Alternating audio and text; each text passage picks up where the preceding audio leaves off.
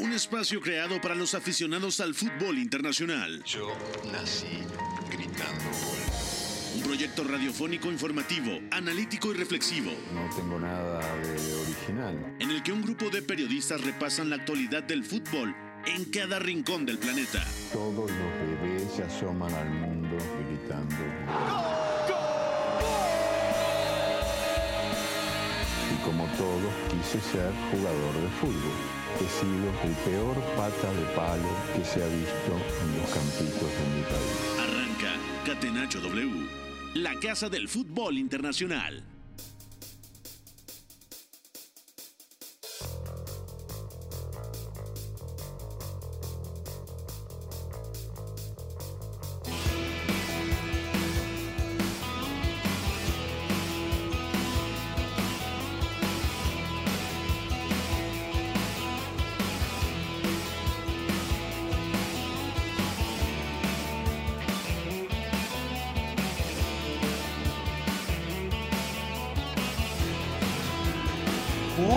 La tarde con cinco minutos. Bienvenidos a Catenacho W, Catenacho del lunes 11 de julio del 2022. Soy Pepe del Bosque y es un placer saludarlos, al igual que a todo el equipo de panelistas. Soy en Catenacho W, allá en cabina el señor Gustavo Millares. ¿Cómo estás, Gustavo Sangaré Millares? Supongo que ya te estás frotando las manos con todo este tema de fichajes que se están dando en el viejo continente y también disfrutaste la jornada del fin de semana en la Liga MX. ¿Cómo ¿Qué- estás, Gus? ¿Qué pasa, Bebe? Fuerte abrazo eh, para ti, para Beto, Iñaki y toda la gente que forma parte de este catenacho. Por supuesto, también Fo y Mario López aquí en la cabina de Tlalpan. Eh, 3000 para platicar de muchos, muchos rumores, otras situaciones eh, confirmadas. Ya también por ahí el Fulham dando de qué hablar en el fútbol eh, británico y la incorporación eh, brasileña que estaremos platicando. El tema del Barça, que simplemente no se define todavía qué puede hacer o no con Lewandowski, con el tema de Rafinha. Hay muchas cosas que resolver todavía en el entorno catalán. Y también ya nos estamos relamiendo los bigotes, eh, Pepe, con el partido del fin de semana, ¿no?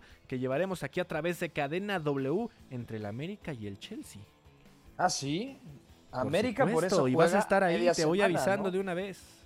Ah, sí, voy a estar Puras ahí. exclusivas aquí en Catenacho. No, hombre, increíble. Eh, el partido entre América y Toluca, por lo tanto, se disputará el miércoles. Estoy de acuerdo. El- ¿Estás de acuerdo? es el no? sábado, el partido ante Chelsea, sí. Sí, y el de América Toluca es el miércoles. Exacto, se adelanta para lo del Tour Águila. De acuerdo. Bueno, eh, también saludo a Beto González. Profesor, ¿cómo le va? ¿Todo bien? Mucho humo, ¿no?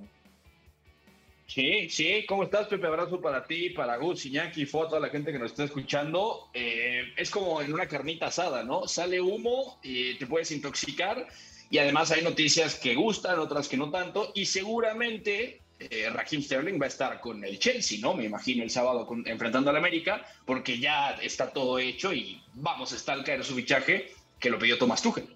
Sí, de acuerdo. Vamos a platicar de lo de Raheem Sterling. Lo único que no me queda claro es que te intoxicas cuando hay humo de carne asada, Beto. Porque. Es que Ah, si te acercas al carbón, uh, uh. Iñaki, ¿cómo estás, ingeniero? ¿Todo bien? Fuerte abrazo hasta Segovia.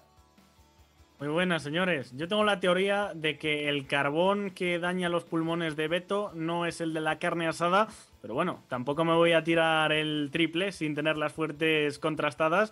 Una semana donde no hay mucho de lo que hablar, no tenemos ni esa Copa Libertadores que tanto o tampoco le gusta a nuestro productor, pero bueno, sí que hemos tenido bastante baile este fin de semana de fichajes, algunos movimientos que eran rumores ya concretados, así que bueno, eh, yo creo que el programa de hoy al menos da para que la gente no se lo pierda. No, de acuerdo. Hoy no tenemos ni, ni siquiera de qué hablar en tema Sudamérica, ¿no? O sea, no, no hay Andreas Libertadores. Pereira quizá, que abandona Sudamérica. De acuerdo, es de lo en que. O sea, eh, Bueno, vamos a arrancar con la pregunta del día. Vamos allá, señor productor. La pregunta del día. Non potevo farlo venire dagli Stati Uniti senza farlo giocare. Catenacho W. Y la pregunta del día es la siguiente. Sabiendo la complicada situación económica que enfrenta el Fútbol Club Barcelona, ¿qué debe hacer con Rafinha y con Ousmane Dembélé? Ponemos en contexto. Rafinha, al parecer, llegaría al Barcelona a cambio de 72 millones de euros, Ya hay un acuerdo entre Rafinha y el club. Rafinha no quiere jugar en el Chelsea, quiere ir a la ciudad condal para vestir la elástica del equipo blaugrana, pero también está ahí el tema de Ousmane Dembélé, que parece ha aceptado una oferta de un contrato por dos años, es decir, hasta 2024, con un 40% de bajo de lo que actualmente cobra. Por lo tanto, ¿es viable que mantenga el Barcelona a Dembélé y que tenga la oportunidad de fichar a Rafinha y que con eso se despida de la posibilidad de ir por el polaco Robert Lewandowski? Puede ser, pero también se maneja que si llega Rafinha, seguramente le dirán a Usman Dembélé, hasta aquí hemos llegado en este camino, amigo. Iñaki, ¿qué debe hacer el Barcelona? ¿Ir por Rafinha? ¿Poner sobre la mesa el Leeds United 72 millones de euros? ¿Desprenderse de Dembélé? ¿Buscar quedarse los dos? ¿Cómo lo ves? Bueno, veo que Xavi Hernández prioriza absolutamente, iba a decir siempre, desde que ha llegado al Barça, no hace ni un año, pero prioriza bastante más reforzar posiciones de ataque que el resto de las líneas. En medio campo sí que es verdad que se ha encontrado con dos regalos como son Pedri y como Gaby, que por uno es eh, de la cantera y otro precio muy bajo viniendo de la Unión Deportiva Las Palmas, tiene jugadores de futuro ahí. Atrás, incluso con Araujo, podemos decir más de lo mismo, pero realmente el Barça no está gastando en un lateral derecho, que es una prioridad desde hace tiempo. Para mí, de centrales va muy corto en cantidad y calidad. Eh, no está mirando incluso un suplente para la portería. No mira más que arriba, Xavi Hernández. Sus motivos tendrá, así que yo no soy quien para decirle esto. Pero sí que creo que si yo tuviese esos 70 millones en las arcas del club, reforzaría posiciones de la línea defensiva y renovaría a Usman Dembélé, que en esto sí, eh, yo creo que no hay nadie que haya demostrado más amor hacia el mosquito que Xavi Hernández, porque incluso cuando estaba eh, en una gran disputa con la grada, que le silbaban en cada partido por no querer renovar a la baja, el técnico fue quien salió a dar la cara por él y acabó devolviéndoselo con un muy buen rendimiento, en mi opinión.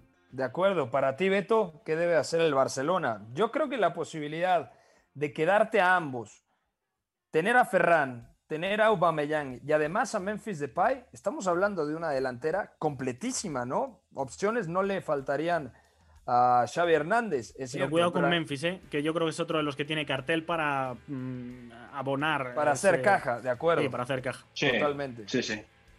Eh, para mí era uno u otro. Eh, son extremos diferentes. Seguramente Rafinha iba a jugar en esa banda derecha como competencia directa de Usman Dembélé y es lo que más chirría, porque si uno revisa todo el ataque del Barcelona, independientemente de, Memphis, ves que básicamente son Ansu, Ferran, está Ousmane Dembélé, ahora parece que va a llegar Rafinha y había que ver si no se quedaba alguno de los chicos extremos del filial, ¿no? Cosa que es, ah, y además está Martin Braithwaite, que no va a jugar, mm. pero él dijo que quería cumplir el contrato, entonces son básicamente eh, seis, siete atacantes y sí, te da para un un tridente sustituto, pero tampoco se trata de sumar o amontonar perfiles, ¿no? Digamos por posición.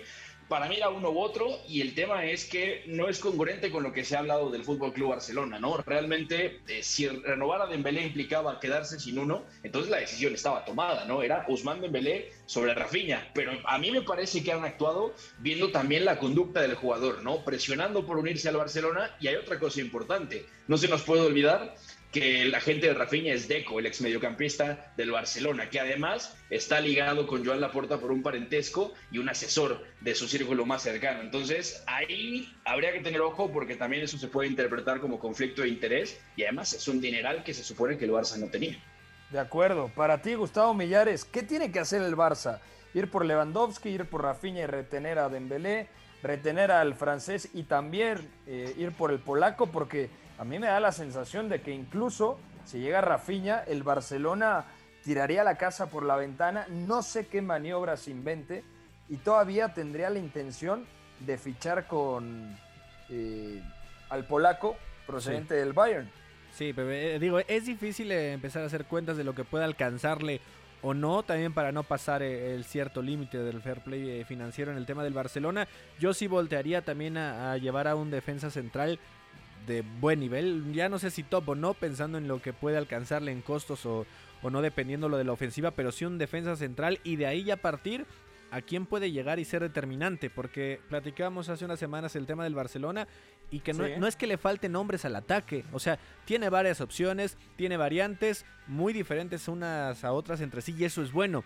El punto es que el Barcelona, al igual que tal vez el Real Madrid, que el Bayern Múnich, que el PSG, no solamente requiere variantes, requiere a los mejores en la posición. O sea, requiere a un top 5 mundial en cada posición para realmente aspirar lo que se le puede exigir. Porque al Barcelona, pues ya no va a bastar a lo mejor con ser el campeón incluso del- de, la liga. Si se le diera, se le va a también pedir la Champions. Y sabemos que es un proceso en el que va. ¿En serio poco se le va a poco. pedir la Champions Es que al Barcelona, ¿qué le vas a exigir? O sea, yo considero que a este equipo, al Real Madrid, al Bayern, a los cinco más grandes, se les debe exigir eso, igual que al City, por ejemplo. Yo, yo sí lo veo en ese tipo de circunstancias y sabemos que se puede quedar muy lejos y la afición culé lo va a exigir y en todo el mundo, no, no es nada más España. De las incorporaciones, yo sí creo que o es Dembele o es Rafinha. Y lo de Rafinha no sabemos cómo se comporte ya con la máxima presión y al máximo nivel de un equipo top porque no lo ha vivido. Entonces yo creo que lo de Rafinha sí podría sobrar y a pesar de la edad y de no máxima proyección de dos años,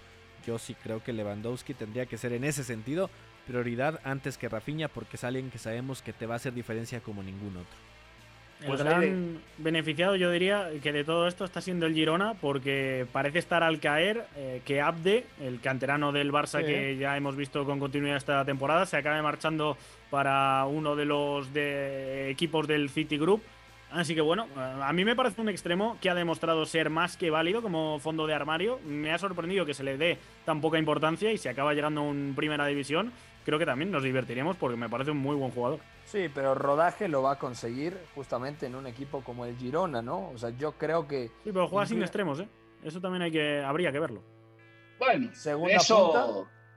O no, quizás hasta de carrilero, puede ser, pero un carrilero con más vocación ofensiva, como lo han hecho, por ejemplo, o por poner un ejemplo reciente, Thomas Tuchel, ¿no? Un carrilero que realmente es un extremo. Abde lo podría hacer, ¿no? Al final, el Girona también puede flexibilizar ciertas cosas. lo llegó a poner ahí Kuman, si no mal recuerdo.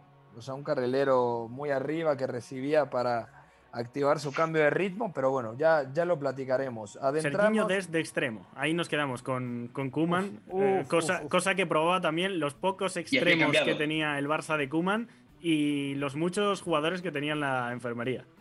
Increíble eso, ¿eh? Pero sí. bueno, eh, vamos entonces con información del mercado de transferencias en la Liga Española.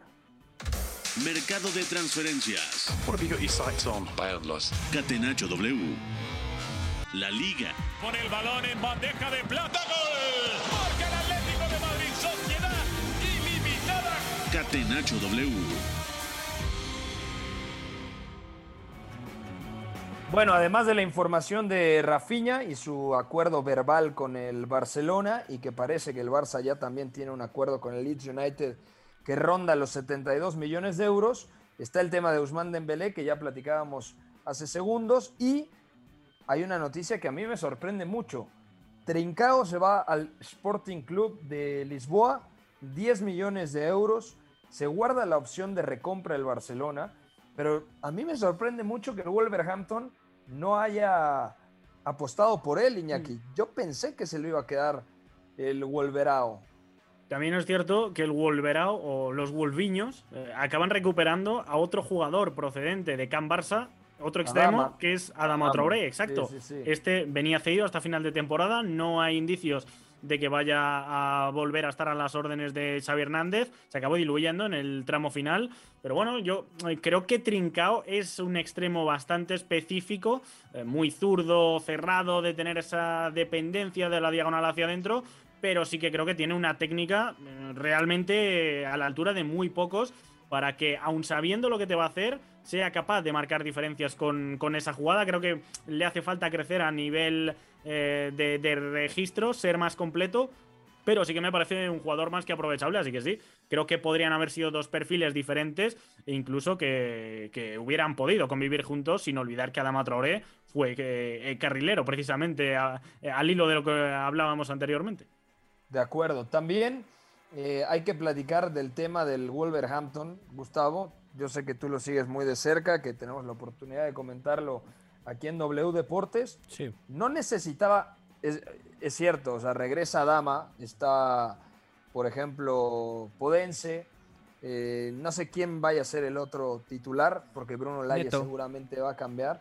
Pedro Neto, seguramente. Sí. Pero como fondo de armario, a cambio de 10, 15 millones de euros, ¿no te sonaba que Trincao podía encajar? Sí, es, es que fue una temporada llena de altibajos para los Wolves, ¿no? Y que creo que incluso va de, de más a menos en lo que podía dar cada futbolista, ni siquiera en lo colectivo, o sea, en lo individual.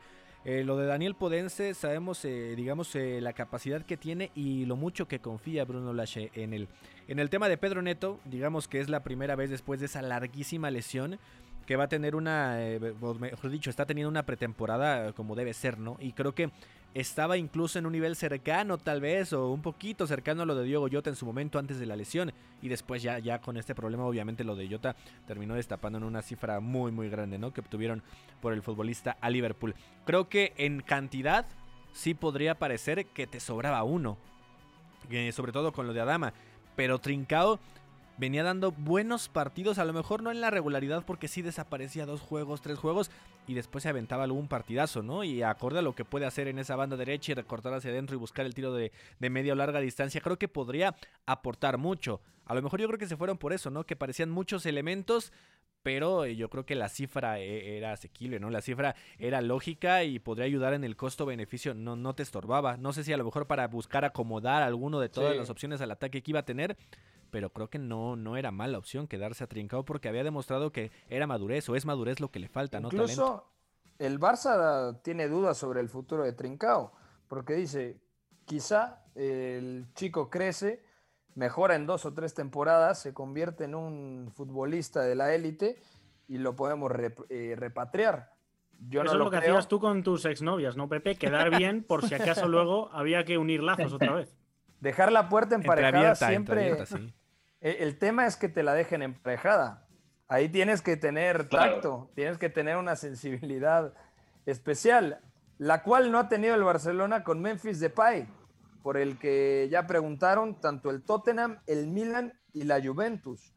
Eh, Depay no quiere salir del Barça y en caso de que no tenga opción, si sale quiere un equipo Champions, Beto. Claro, y, y es normal, un jugador de su calidad, con ese talento y además que cuando toma ritmo se puede convertir en un futbolista decisivo y lo vimos también en la primera vuelta de la temporada pasada con el Barcelona, eh, un poco con el desastre Kuman y también cuando Xavi Sí. confió en él, pues es que ahí está, ¿no? Es natural que un talento así quiera fútbol Champions y además casa muy bien con, por ejemplo, en el Tottenham la idea de que Antonio Conte no va a querer a, a Giovanni Lo ¿no? A mí me parece muy raro eso, pero si va a apostar por otro atacante que tiene más corte de media punta, pues es que ahí está Memphis Depay, ¿no? Que puede venir a jugar de espaldas, eh, cazar bien costados de pivotes, moverse muy bien entre líneas, ahí lo va a tener. El Milan también no va sobrado de ese tipo de perfiles, por eso estaban buscando a Charles de Ketteler y ahora sale justamente la opción de Memphis Depay. O sea, tiene todo el sentido y volvemos a lo mismo, el tacto, ¿no? Y un poco esto de cómo dices yo te aviso, ¿no? Ese, ese clásico recurso de sí, yo te aviso para saber si lo dejas ir y luego cómo lo puedes traer de vuelta, aunque parece que el Barcelona tiene muy claro que no es lo mismo, ¿no? Que si deja ir a Memphis Depay es para despedirse para siempre, es para que le deje dinero ahora y que ese dinero sirva para fichar porque las prioridades son otras. De acuerdo. Antes de ir a una pausa, más información de la Liga Española. Reguilón y Lo Celso en la órbita del Sevilla, de acuerdo al medio de Andalucía, Estadio Deportivo, tras ser descartados por Antonio Conte. Otro, otro capítulo en la vida de Giovanni Lo Celso en donde lo descartan, ¿eh? Y yo creo que podría ser Uf. importante en varios conjuntos de la Liga Española. Hay que ver cuántos tienen el poder adquisitivo para ir a fichar al argentino, ¿no? Yo creo que los Sí, dos de, acuerdo. Sevilla y el Villarreal son tres que están seguros en la puja. De acuerdo. Pero el Villarreal dijo que no, no tenía el dinero, ¿eh? eso lo dijo Roy. Dijo que no podían pagar esa ficha y que por eso lo tenían cedido. Una vez que terminara la temporada, iba a regresar. Y además, Lo Celso no ha movido poco dinero, porque eh, sus fichajes del Betis, por ejemplo, y el Tottenham fueron de 30 millones de 60, euros. O sea, 60 pagó el Tottenham, ¿no? Sí, sí, casi 50 y algo. Casi 60. Me suena. Sí, me parece que fueron 58 y el Betis en su día pagó 30, si no recuerdo mal. O sea, tampoco es un jugador que digas, en este momento, me tipo Europa League o puja por Champions, en, en España se lo pensarían, ¿eh? O sea, eh, está complicado. Y el mercado de Giovanni Lo Celso parece que solo se reduce a Italia o incluso a Inglaterra, ¿no? A otro equipo inglés top 6 que levante la mano. Es muy rara la gestión de Lo Celso por parte del Tottenham porque se ha visto que tanto en el Villarreal, llegando y rindiendo del día a la, de la noche a la mañana, como en la selección argentina de Scaloni, me parece un absoluto imprescindible en los dos equipos. En el Betis también vimos que era, junto a Sergio Canales, el alma de, de aquel equipo. Y en un Tottenham que yo creo carece de esa creatividad entre líneas, me parece un perfil que es necesario, no que no sobre, que es necesario. Así que no sé si habrá gato encerrado, pero me sorprende una barbaridad que no cuente con el Antonio Conte. Sí. De acuerdo. Sí. También, eh, Gustavo, se habla de Raúl de Tomás que pueda llegar a la Premier. El Newcastle es el que ya levantó la mano. También en Italia la Juventus está pujando por él. Raúl de Tomás podría salir por 35 millones de euros. Y además eh, un ofensivo que ha corroborado que puede tener mucho gol, ¿no? Y que tuvo una temporada bastante aceptable y por eso las cifras que se manejan, a ver, Newcastle creo que ha comprado inteligente. Yo creo que es el que podría adelantarse un poquito ahí para el caso de Tomás, ¿no? Todavía con proyección, además hablando de edad, también el tener una variante ahí por si sigue el tema de lesiones, que todavía el plantel del Newcastle no es tan vasto en ese, en ese tema y creo que sí es una buena opción. Además, eh, encontrar también eh, cabida en un equipo también más poderoso, ¿no? Pensando en que pueda aspirar a tener presencia ya de forma más regular con selección. De acuerdo. Bueno, y una última noticia antes de la pausa. José Iba Saldúa deja la Real Sociedad para reforzar al Cádiz. Los donostiarras también se dieron a Modibó, eh, Sañán, Sañán. Sañán, ¿no? Al Lutre. Sí. Esto sí, está raro, ¿no? Porque mandarlo cedido a una, a una liga de menor nivel, yo... No tiene mercado, entonces. Es que nadie lo no, quiere, ¿no? ofrezco tanto. En España yo creo que ha estado muy por debajo de, de la media Modibo Sañán. Creo que de hecho esta temporada ha contado con tres centrales, siendo uno Zubeldia, que es centrocampista reconvertido.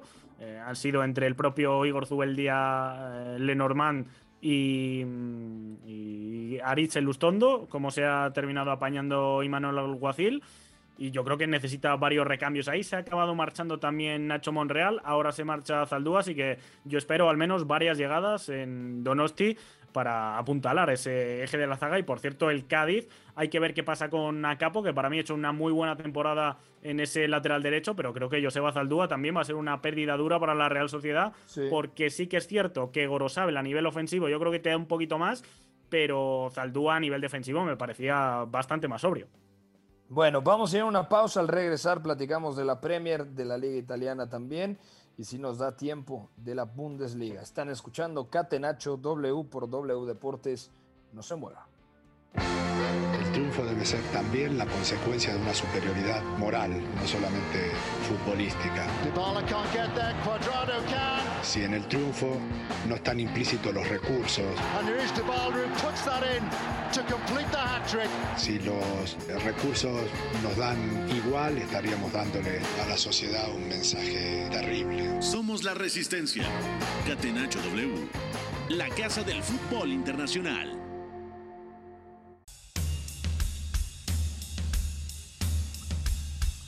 Estamos de vuelta en Catenacho W, Iñaki María, Beto González, Gustavo Millares y un servidor Pepe del Bosque repasando lo más interesante del fútbol alrededor del planeta. Ya hablamos de la Liga Española, viajamos ahora a la Premier League, a Inglaterra.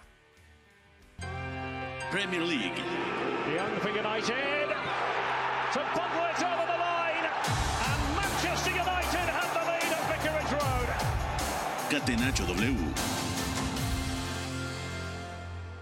Bueno, muchas cosas que hablar con el Manchester United. Hoy Eric Ten Hag aseguró que cuenta con Cristiano Ronaldo de cara al próximo curso.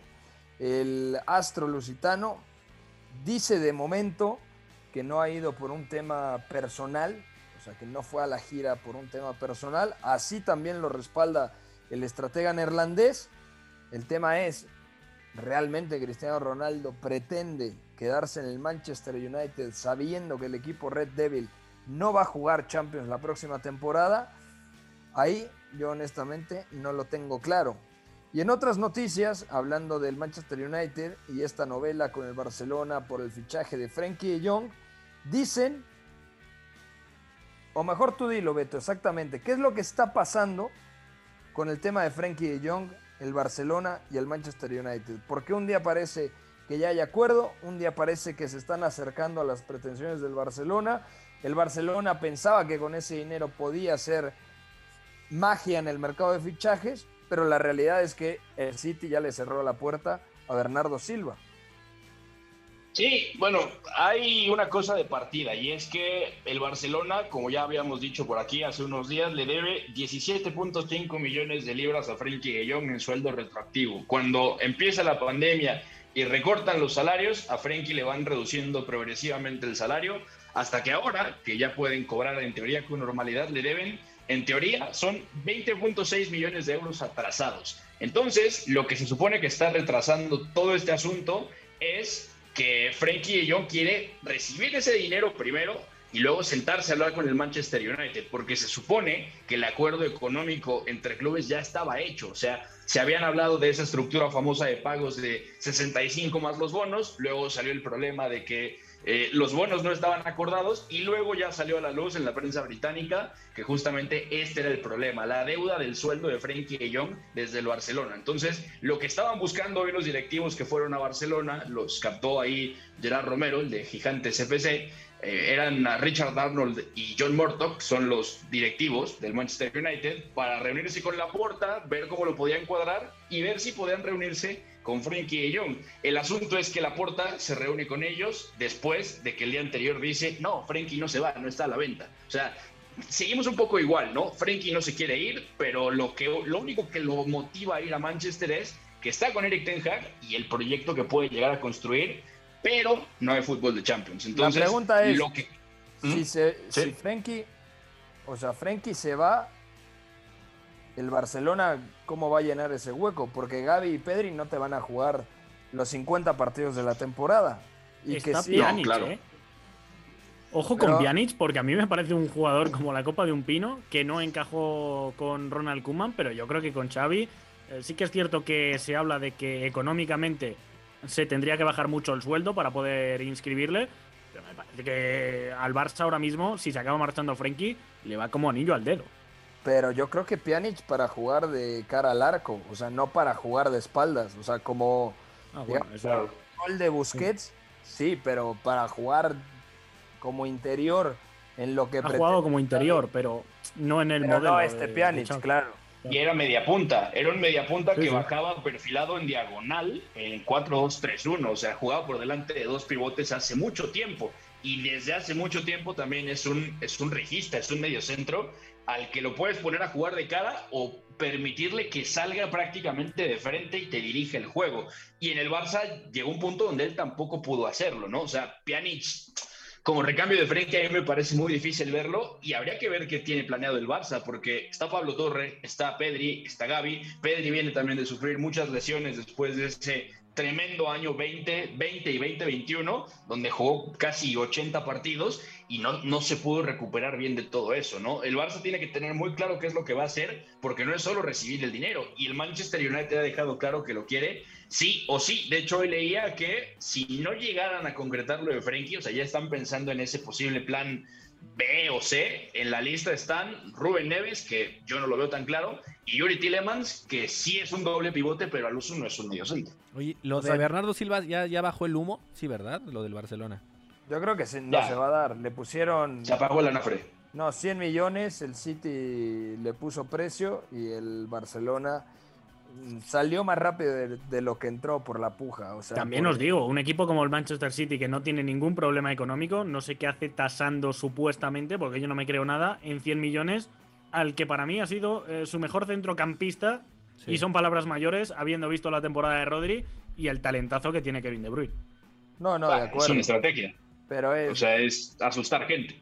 O sea, y aparte es la ficha. Lo que cobra Bernardo Silva es arriba de lo que cobra, por ejemplo, a día de hoy Frankie de Jong. Yo había escuchado, eh, ¿cómo se llama este que hace el jaca o no sé qué?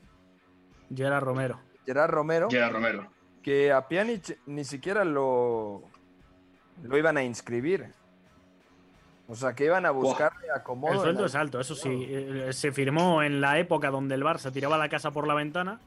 Pero vaya, a nivel futbolístico, dejando aparte temas contractuales, yo creo que futbolísticamente Pjanic, luego ya lo que hemos dicho, una cosa es el encaje en esos interiores de eh, que viene usando Xavi de la forma tan específica que hemos hablado muchas veces y otra cosa es el talento de este jugador porque hemos visto que sin ir más lejos, eh, no hablo de la Liga Turca, hablo jugando la Champions en un equipo turco como, como el Besiktas ha dejado verdaderas exhibiciones en fase de, de grupos con un equipo que no puntuó demasiado. No sé si No, tiene no, algún punto en Le las últimas dos mal. jornadas. Le fue muy mal con Dortmund Ajax y el otro el Sporting. Sporting. Sí. Aquí entra la Juventus. Aquí entra la Juve a rescatar a Miralem Pjanic. Yo no creo, Pues es, es- es otro equipo que no le sobra en medio campo, yo creo, Claro. talento. pero tiene demasiados. O sea, Y con- paga cualquier cantidad de dinero, de salario. La fecha con la que ha regresado Paul Pogba, por ejemplo, ¿no? Y es cierto que no va sobrado, pero eh, Pjanic para Allegri fue también importantísimo en su día, ¿no? Jugando en rombo, jugando con tres centrocampistas, en 4-3-3 también. Digo, ya que paga un dinero a la Juve en salarios y que necesita un perfil así, pues a ver si levantan la mano, ¿no? Es que ya No estamos. es tan mayor, Pjanic, además. Tiene en torno a los 30, 30 y pocos años.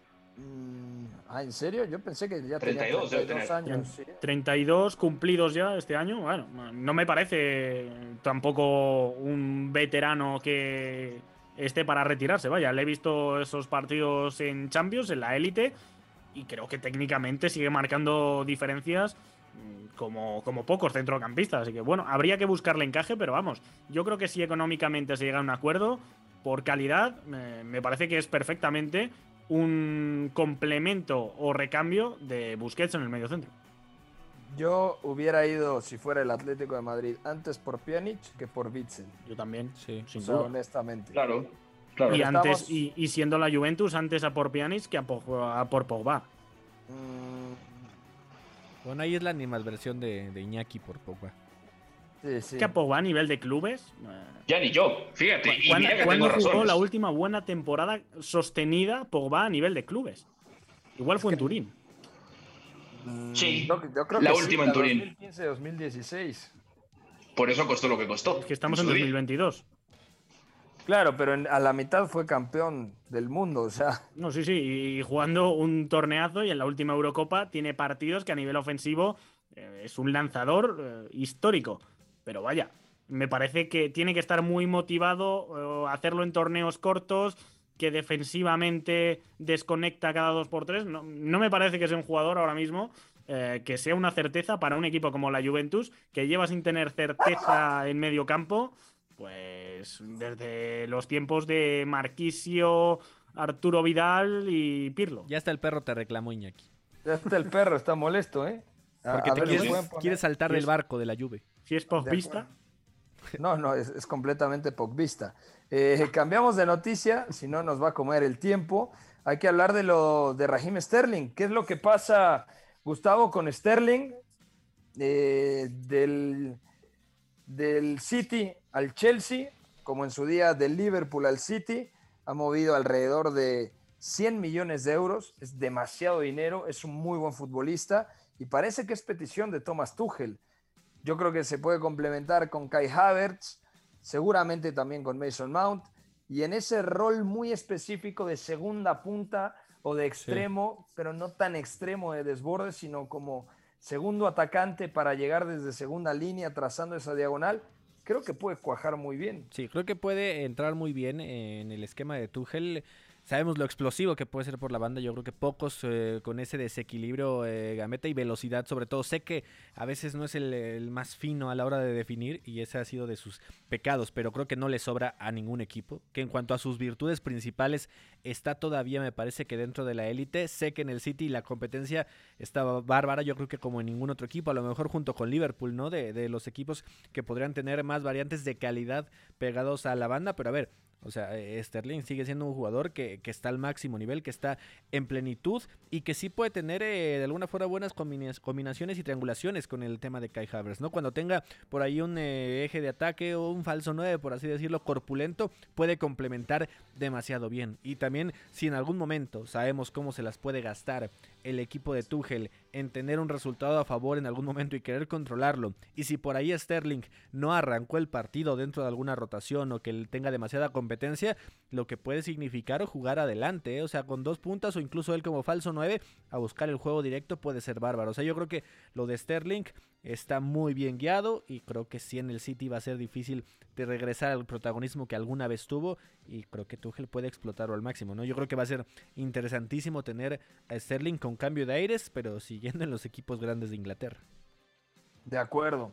Eh, ¿Tú qué opinas, Iñaki? ¿Te gusta esta transferencia? Yo creo que necesitaba el cambio también régimen Sterling porque está Foden, porque está Grealish, porque en el otro lado está Riyad Mahrez, Bernardo puede jugar también partiendo de banda como muchas veces lo hemos visto.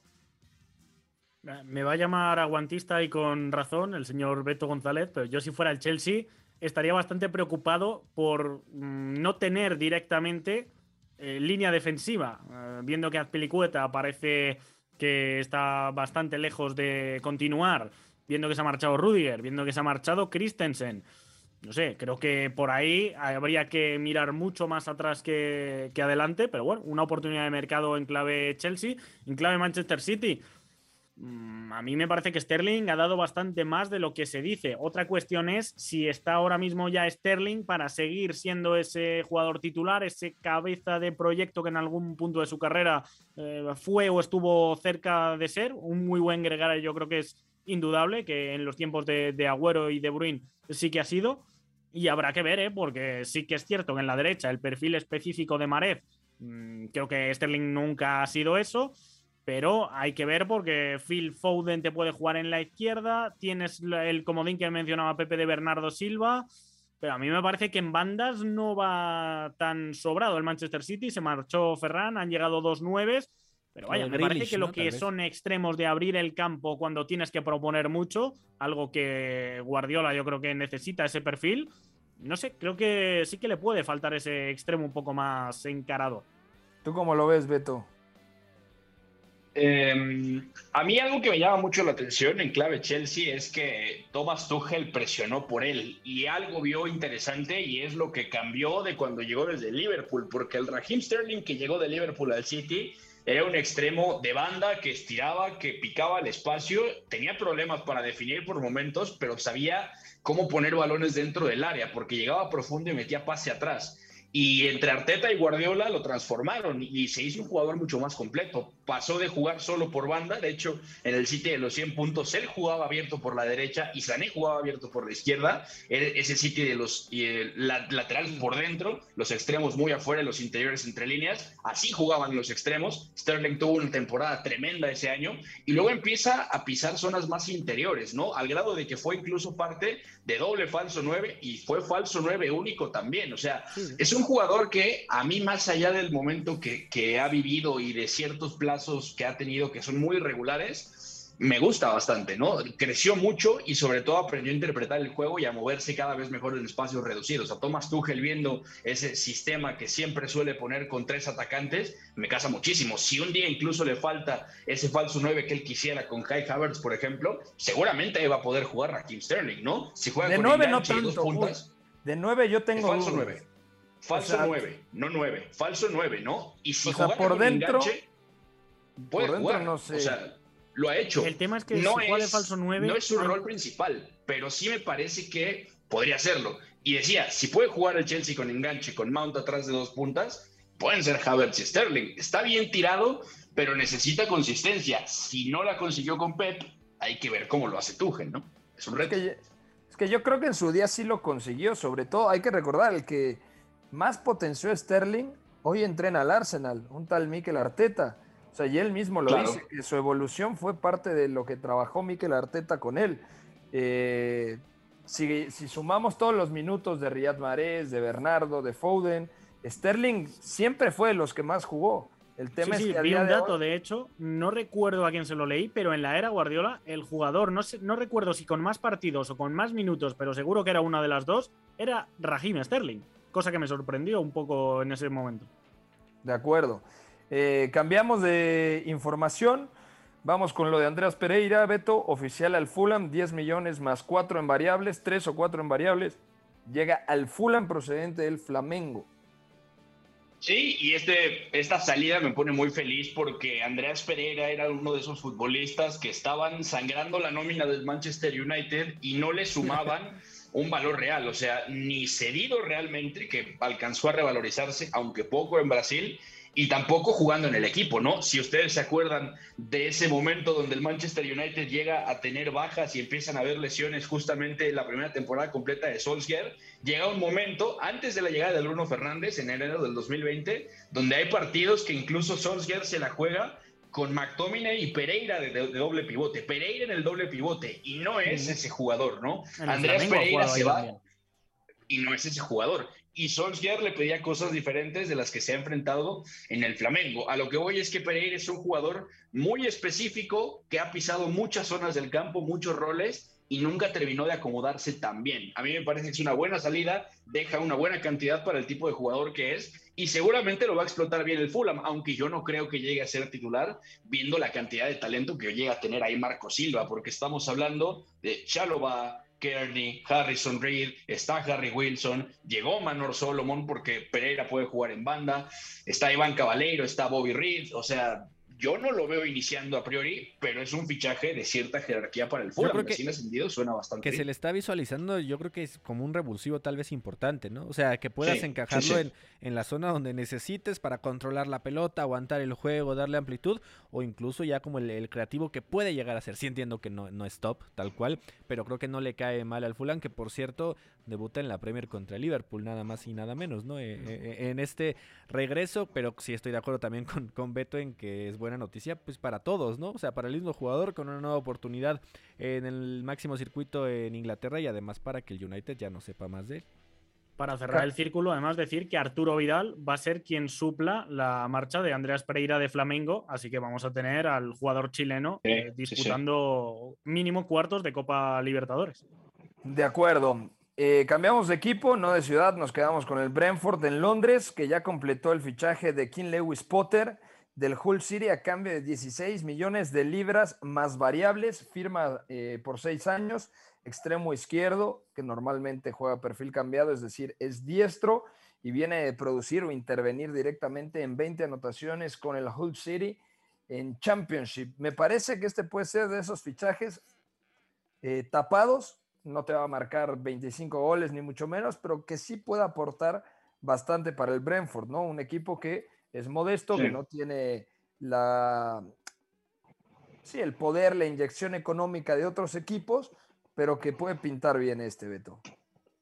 Sí, de acuerdo. Y lo de King Louis Potter es todavía más interesante si lo ves eh, ascendiendo con el Hull City, porque el Hull todavía regresa a la Championship después de ganar la tercera división. De hecho, ahí King Louis Potter es parte de ese equipo que termina ascendiendo, es canterano del Hull City. Justamente debuta en el 2018 eh, y luego lo mandan cedido al Bradford. Eh, eso es interesante porque es, por ejemplo, el club del que salió eh, el, no, el que no debe ser nombrado, Mason Greenwood, ¿no? Hasta que pasó lo que pasó. Después, desde el 2019, ha tenido justamente ya mucha más regularidad. De hecho, jugó 67 partidos de, de Championship, justamente. Fue importante en ese ascenso. Y a mí me parece que es un jugador que puede encajar muy bien, sobre todo si Thomas Frank está pensando en dejar la línea de tres que vimos el, la temporada pasada y volver quizá un poco al esquema original con el que él ascendió al Brentford, que era justamente un 4-3-3 donde tenía a Brian Mbeumo en la derecha, donde estaba Oli Watkins y estaba hasta que se fue al West Ham, eh, Said Benrama, ¿no? Vamos a verlo porque tiene un corte similar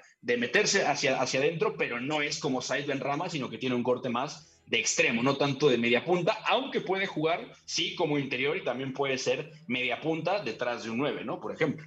Y una última noticia en Inglaterra, Iñaki Neco Williams firma con el Nottingham Forest a cambio de 17.5 millones euros. El 15% de su venta será para el Liverpool. ¿Te gusta este fichaje? Pocas oportunidades, o bueno, era muy difícil ahí con Andrew Robertson y Trent Alexander Arnold, ¿no? tuvo alguna oportunidad, recuerdo la temporada pasada, lo que pasa es que, claro, era un Liverpool que no tenía Van Dijk, no tenía Matip, no tenía prácticamente centrales, iba improvisando ahí mucho Jürgen Klopp por cómo tenía la enfermería y cuando no estaba eh, Trent Alexander-Arnold le acabó eh, situando en ese lateral derecho. Para mí no lució en el Liverpool, pero sí que es cierto que en la selección de Gales creo que ha sido uno de los grandes artífices de que vaya a jugar el próximo Mundial. Me parece que eh, en un estilo de presión y sobre todo de atacar más que defender, que no tengo muy claro que vaya a ser eso el Nottingham Forest por no decir lo contrario, creo que podría funcionar bastante bien. Tiene 21 años, eh, lo de los 20 millones ya me parece que es cosa de la Premier, pero bueno, me parece que si tienes ese dinero y una necesidad, te puede jugar en ambas bandas, viene jugando como carrilero en Gales. Y no sé, me, apetece verlo bastante, honestamente. la, cifra impacta un poco, ¿no? Entendiendo también el, equipo que es creo que se puede, digamos, fundamentar eh, también en la edad y la proyección, 21 años, lo de Neko Williams. Falta que esa joya que parece puede ser realmente tenga el crecimiento, porque si no, el riesgo puede ser grande para la cantidad que se está pagando. Yo creo que también es ir con paciencia y si no resulta ser la gran estrella en las primeras de cambio, pues también es normal, ¿no? O sea, necesita tener rodaje ya con un rol protagonista que todavía no ha tenido eh, como tal, pero creo que puede ser una, una, una buena apuesta, ¿no? Oye, Pepe. Dime.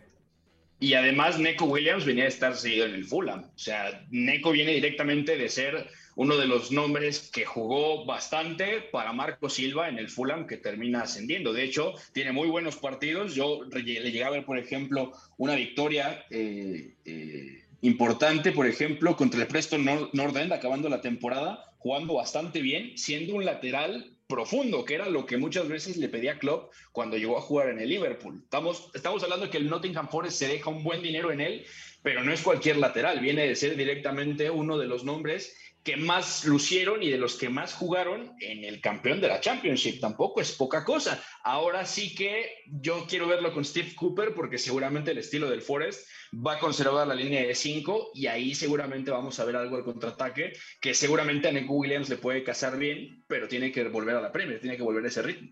De acuerdo. Vamos a terminar el programa del día de hoy diciendo algunas cosas importantes en la Serie A, como lo de Paul Pogba, un secreto a voces que hoy se confirma que regresa la Juventus, un movimiento de 8 millones de euros más variables y que estará vigente hasta 2026. El Inter y la Roma encabezan la puja de momento por Paulo Dybala, de acuerdo a Corriere dello Sport.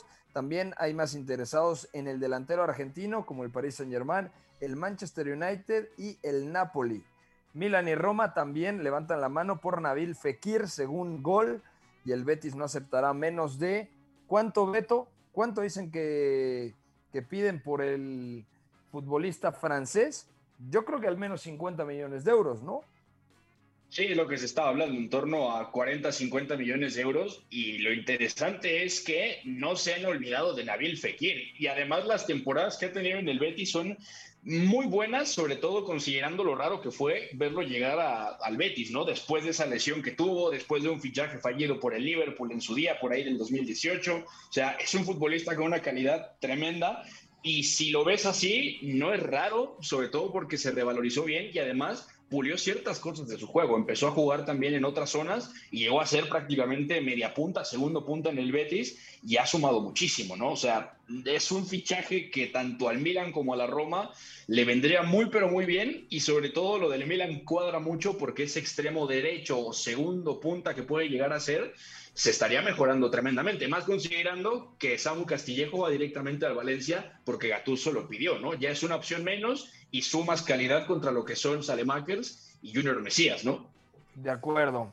Pues ya nos vamos, mañana platicamos un poquito más de todas las noticias del mercado de transferencias. Gustavo Millares, un abrazo. Fuerte abrazo, Pepe. Seguiremos con el fútbol de estufa y también recordar que esta semana se viene el partido de Pumas ante el Celta de Vigo el miércoles. El miércoles también, de acuerdo. Sin Orbelín Pineda, por cierto, que está cerca de llegar al estándar Lieja, equipo en donde ya militó, obviamente, Guillermo Ochoa y años antes el grandote de Cerro Azul, el señor Carlos Hermosillo. Eh, Iñaki, abrazo hasta Segovia.